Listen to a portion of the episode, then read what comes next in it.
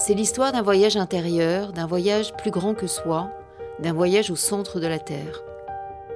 Cette Terre, c'est celle du féminin. Trois femmes, trois chemins, trois voies. Nous vous racontons comment nous sommes arrivés aux portes de l'invisible. Il nous aura fallu près de 50 ans pour oser les franchir.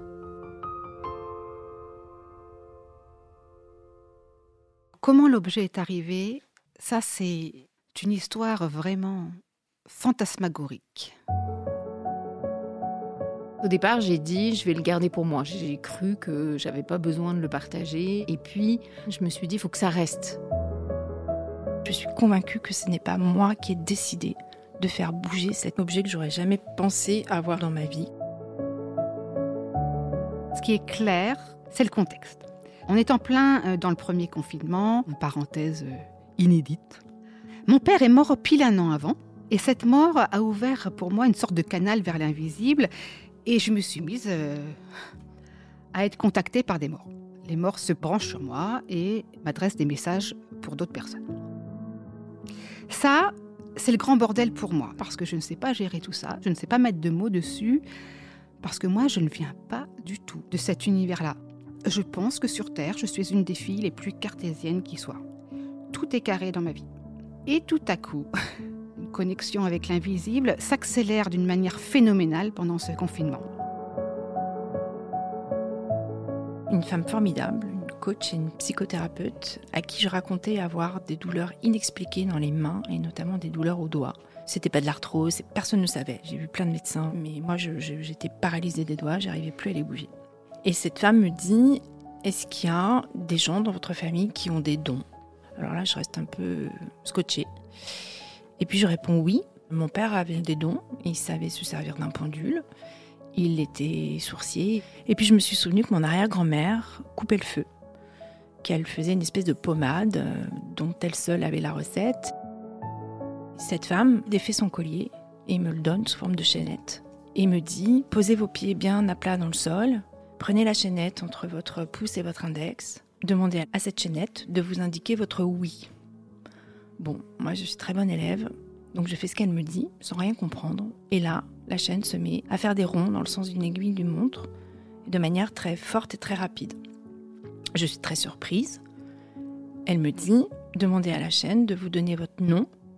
Et là, la chaîne se met à faire des mouvements horizontaux, euh, très forts et très puissants. Et je suis bouleversée parce que je sais, à ce moment-là, je sais que non, c'est pas moi qui fais bouger la chaînette. C'est pas moi qui ai créé le mouvement. À chaque fois que vous pendulez devant quelqu'un, il vous observe pour dire mais est-ce que c'est elle J'ai bien vu sa petite main qui tremblait. Et qui... Non, ce n'est pas moi qui ai décidé de faire bouger cette chaîne. C'est d'abord un texte. C'est un texte qui reprend le voyage que j'ai fait avec mon ami d'enfance vers le bout de la terre, vers la Bretagne, où je l'ai ramené mourir chez elle. J'aimais la symbolique de ces deux femmes qui, un matin d'hiver, prennent la route et tout ce qu'on pouvait mettre dedans. À la sortie du premier confinement, j'ai envie de me confronter et de savoir si je suis capable d'en faire un roman.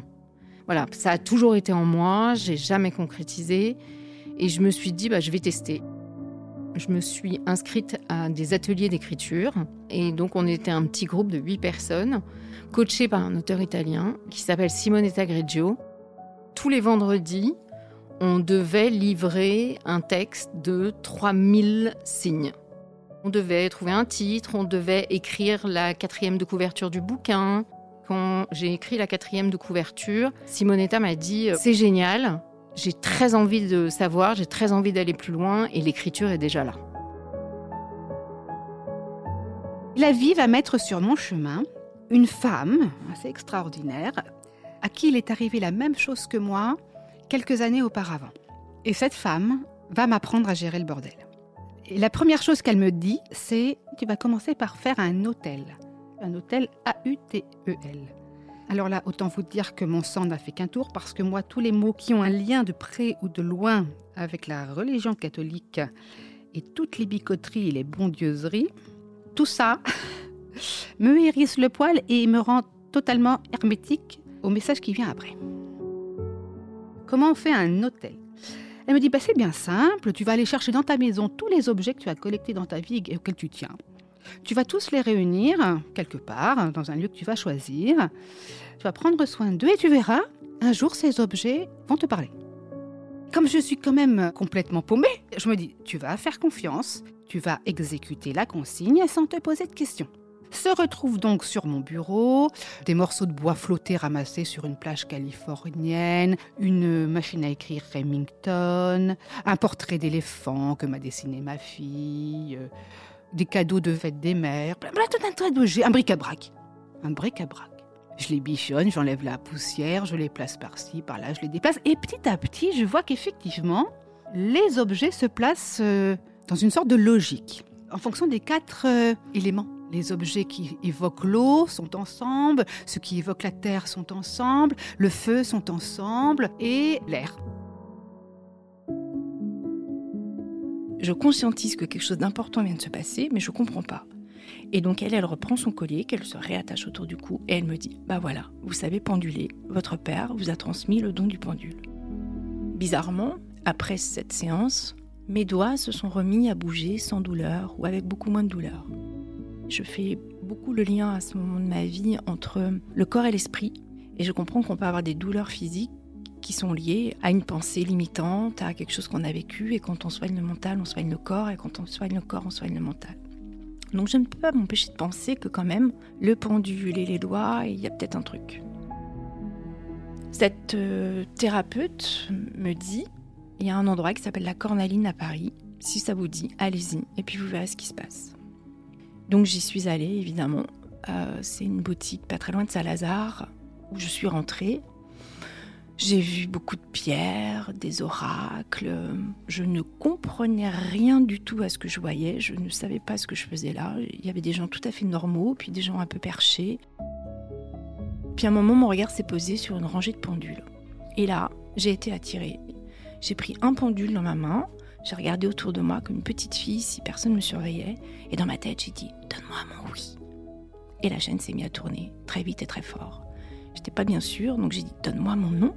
Et la chaîne s'est mise à, faire des traits horizontaux, exactement comme avec cette thérapeute.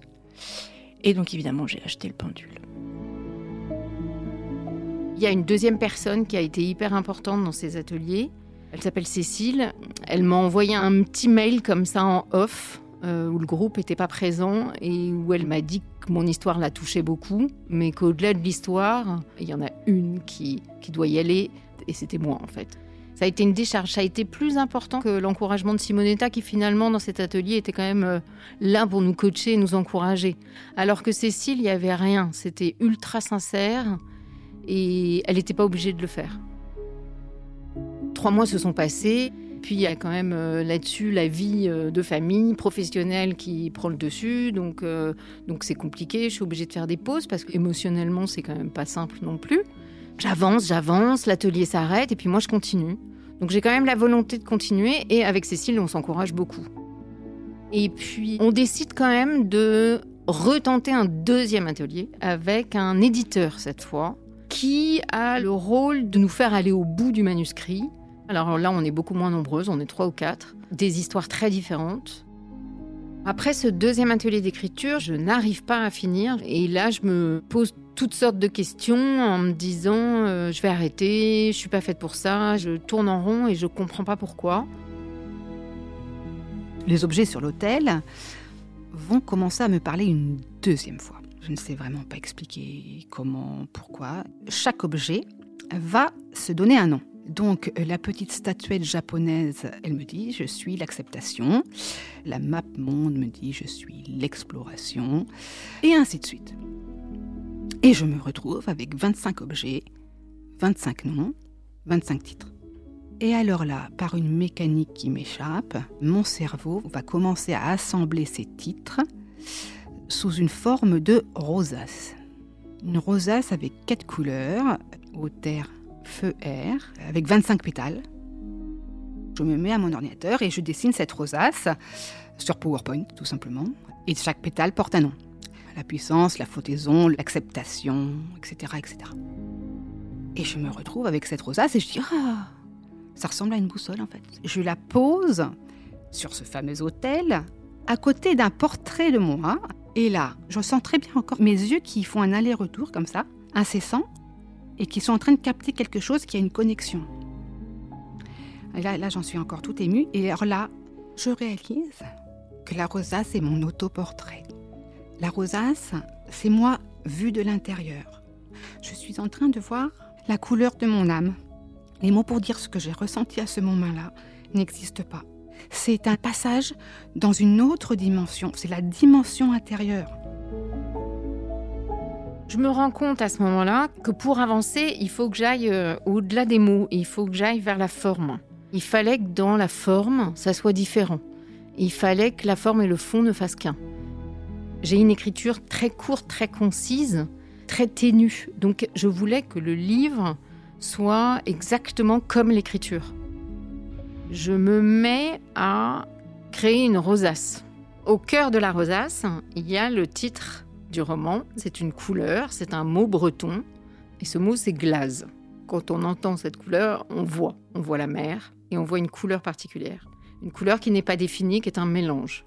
Un mélange de bleu, de gris, de vert. Je place le mot au milieu et tout autour se crée une rosace qui sont autant de chapitres du livre. Donc il y a le titre du chapitre et il y a une phrase en dessous qui résume l'intention du chapitre. Et là, je tourne. Tout autour de Glace, ça tourne. Et tous les mots viennent se pluguer les uns derrière les autres. Et je me dis, ça va me permettre de débloquer mon écriture et d'avancer. Je rentre à la maison, j'en parle pas trop parce que je sais pas trop ce que je vais faire de tout ça. Et puis je me mets à pratiquer pour moi. Mais j'ai très peur, j'ai très peur de faire des bêtises parce que mon père m'a transmis ce don, mais mon père n'était pas quelqu'un qui avait une éthique irréprochable et du coup je ne suis pas à l'aise. Donc je m'inscris à un cours euh, de radiesthésie dans Paris, dans le Marais, et je, vais faire un stage de 5 heures pour apprendre à me servir d'un pendule. Donc j'apprends les bases, je travaille avec des planches, euh, et je reviens chez moi et je m'entraîne. Je chemine pour moi, mais je me lance avec personne d'autre. J'ai hum, acheté un autre pendule qui était plus apte pour les soins énergétiques. Et j'ai commencé à m'intéresser au chakra, à l'énergie. Et celle qui m'a permis de, me lancer là-dedans, c'est ma fille, qui est une, une, enfant qui a du mal à lâcher prise et qui a des gros problèmes de sommeil et de stress. Et un jour, je lui ai dit Viens, Mila, mets-toi sur mon tapis de yoga, je vais essayer de t'aider. Elle s'est allongée et moi j'ai pendulé en demandant à rééquilibrer chacun de ses chakras. Et ma fille, qui l'a jamais prise, s'est endormie en deux minutes. Ma fille m'a prouvé, démontré que je savais faire quelque chose avec ça. Chaque chapitre peut se lire dans le désordre. On n'est pas obligé de suivre la chronologie du livre. C'est-à-dire que l'ordre n'est pas définitif. Il y a une continuité qui est le kilométrage, parce qu'à la fin de chaque chapitre, on voit que les kilomètres avancent mais on pourrait très bien lire le chapitre Ressac avant le chapitre Tanguay, et ainsi de suite. C'est que des souvenirs qui ne font que remonter et qui sont indépendants les uns des autres, même s'il y a une continuité. C'est comme euh, si la construction de l'objet ressemblait à un mobile caldaire, c'est-à-dire qu'un souffle d'air viendrait modifier son équilibre sans que les éléments ne s'éloigne réellement. Chaque chapitre a des thématiques qui illustrent le mouvement, le mouvement de la vie, de la mer et de cette voiture qui avance vers le bout de la Terre. Après cette révélation, je regarde une nouvelle fois cette rosace qui, est toujours à la même place. Je me dis, ça y est, je vois, c'est un jeu. C'est un jeu.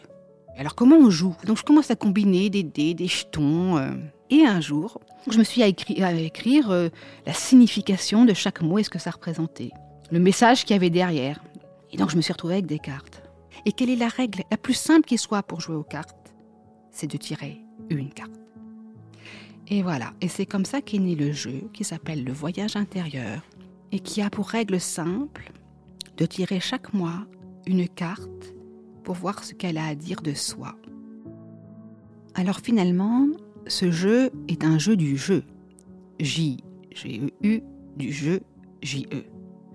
C'est un jeu pour mieux se voir de l'intérieur. En fait, la question qu'il faut se poser quand on joue à ce jeu, c'est qu'est-ce que j'ai à me dire à moi-même?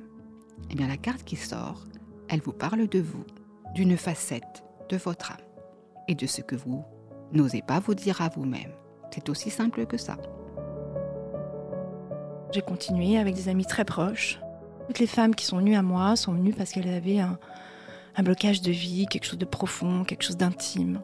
Donc on est à deux et on chemine à deux. C'est pas je pendule, c'est on est deux. On va partir, je sais pas, d'une problématique et moi je vais poser des questions de est-ce que cette douleur est d'origine mécanique ou psychologique? Si c'est psychologique, on va creuser. Est-ce que c'est lié à un événement qui s'est passé dans la petite enfance? Oui, non. Dans l'enfance Oui, non. Dans l'adolescence On part du très très général et on affine, on affine, on affine jusqu'à ce que la personne avec qui je suis comprenne en fait. Et souvent, il y a une émotion qui arrive, qui valide quelque chose pour la personne.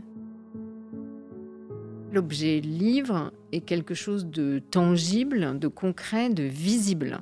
Donc comme je parle de ce voyage que j'ai fait avec mon amie d'enfance et qui est décédé, ça la ramène à la vie quelque part et ça la met en action. Ça veut dire qu'elle a agi, qu'elle est encore là. Grâce à elle, je suis transformée en fait. Donc ça veut juste dire que les morts sont encore là. Ça veut juste dire que les absents agissent encore sur les vivants euh, une fois qu'ils sont partis. Qu'est-ce que ce jeu est pour moi? Je crois que c'est un miroir qui s'est retourné vers mon intérieur. Mais finalement, ce qu'il y a à l'intérieur, c'est assez universel. Ces 25 cartes, ces 27 facettes de l'âme, je pense qu'elles appartiennent à chacun d'entre nous. Et c'est pour ça qu'à chaque fois que quelqu'un tire une carte, étrangement, et j'en suis encore surprise aujourd'hui, ça ne lui parle pas de moi, Clotilde, ça lui parle de lui, que nous sommes les miroirs des uns des autres. Nous sommes liés par une histoire commune. Et je crois que c'est la philosophie de ce jeu. Se connaître pour accéder à d'autres dimensions. Ce qui m'intéresse, c'est les histoires de vie. Et je découvre avec les gens qui viennent à moi que le pendule est une porte pour eux, ou pour moi, vers l'intérieur de nous. Parce qu'en fait, le pendule, ça sert juste à rassurer la personne qui est en face, mais en vérité, la personne qui est en face de moi, elle a déjà toutes les réponses en elle. Simplement, elle n'arrive pas toute seule à les faire remonter. Donc c'est une porte vers la connaissance de soi, vers ce qu'on a de plus précieux en fait, vers nous, vers notre intimité, vers notre âme.